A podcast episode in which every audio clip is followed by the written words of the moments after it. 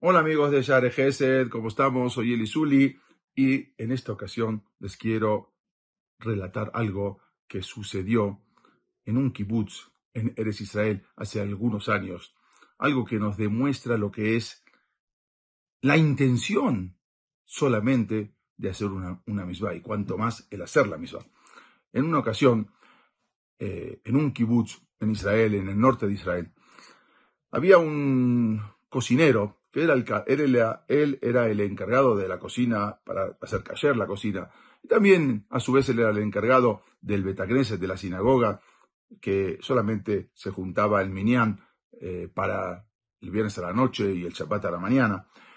Y eh, en una ocasión este señor estaba parado en la puerta del Betagneset un viernes a la tarde, esperando a que se junten las diez personas, a que se junte el Minyan. Pero solamente había nueve personas y ya prácticamente se ponía el sol.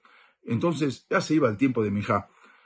Estaba desesperado porque nada más eran nueve personas en el kibús. Entonces salió a la puerta para ver si encontraba a alguien. De repente ve un anciano caminando por ahí eh, en el kibús. Le dice, por favor, eh, señor, venga.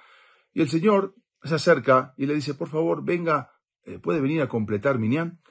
El señor no entiende lo que está hablando. ¿De qué me está hablando? Minyan. ¿Usted sabe lo que es Minyan? No, no sé, dígame usted. ¿Cómo no sabe lo que es Minyan? Minyan son 10 personas que se juntan y entonces podemos contestar amén, podemos contestar Kadish. ¿Usted no sabe de qué se trata? Dijo, no. ¿Usted es judío? Dijo, sí, yo soy, por supuesto, yo soy judío. Entonces, ¿cómo no sabe? Mire, yo vengo de Rusia, ahí nunca me enseñaron absolutamente nada.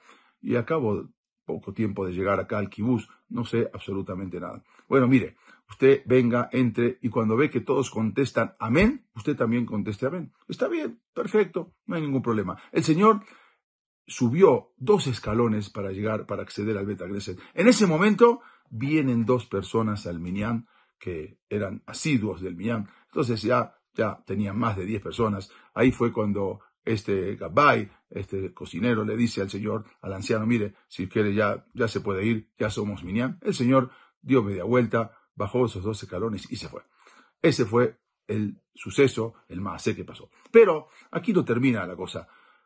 Después de unas semanas, resulta que este señor, el Gabay, el cocinero, sueña y ve a este señor que le viene en sueños el anciano y le dice, mira, te quiero decir que yo ya no estoy en este mundo.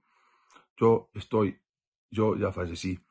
Y ahora me dieron permiso en el cielo para bajar en sueños, para poder pedirte de que vayas a buscar a un único hijo mío que tengo que vive en Tel Aviv, le ubícalo, le dio el nombre, el apellido, por favor, trata de ubicarlo y pídele, por favor, que pida, que haga Kaddish por mí que diga el Kaddish por mí porque no tengo a otra persona. Y esto por el sejud solamente de subir dos escalones. Ahora imaginémonos nosotros cuántas misbot tenemos. Este señor lo único que hizo fue una pura intención. No llegó a cumplir, no llegó a contestar amén, no llegó a contestar Kaddish, solamente subió dos escalones para poder ir al Betagneset. Pero al final llegó el Minyan y el Señor se fue. Esa pura intención le dieron el mérito en el Sejut, en el Shamaim, de poder bajar en sueños para poder decirle a este señor Al-Gabay que vaya y que busque a uno, de su, a, su, hijo, para que pueda decir Kadish por él. Nada más esto es impresionante lo que nosotros tenemos. ¿Cuántas misbot tenemos hoy en día? ¿Cuántos Kadishim? ¿Cuántos amenín nosotros contestamos? No con la intención, sino, no solamente con la intención y no contestamos, sino lo hacemos.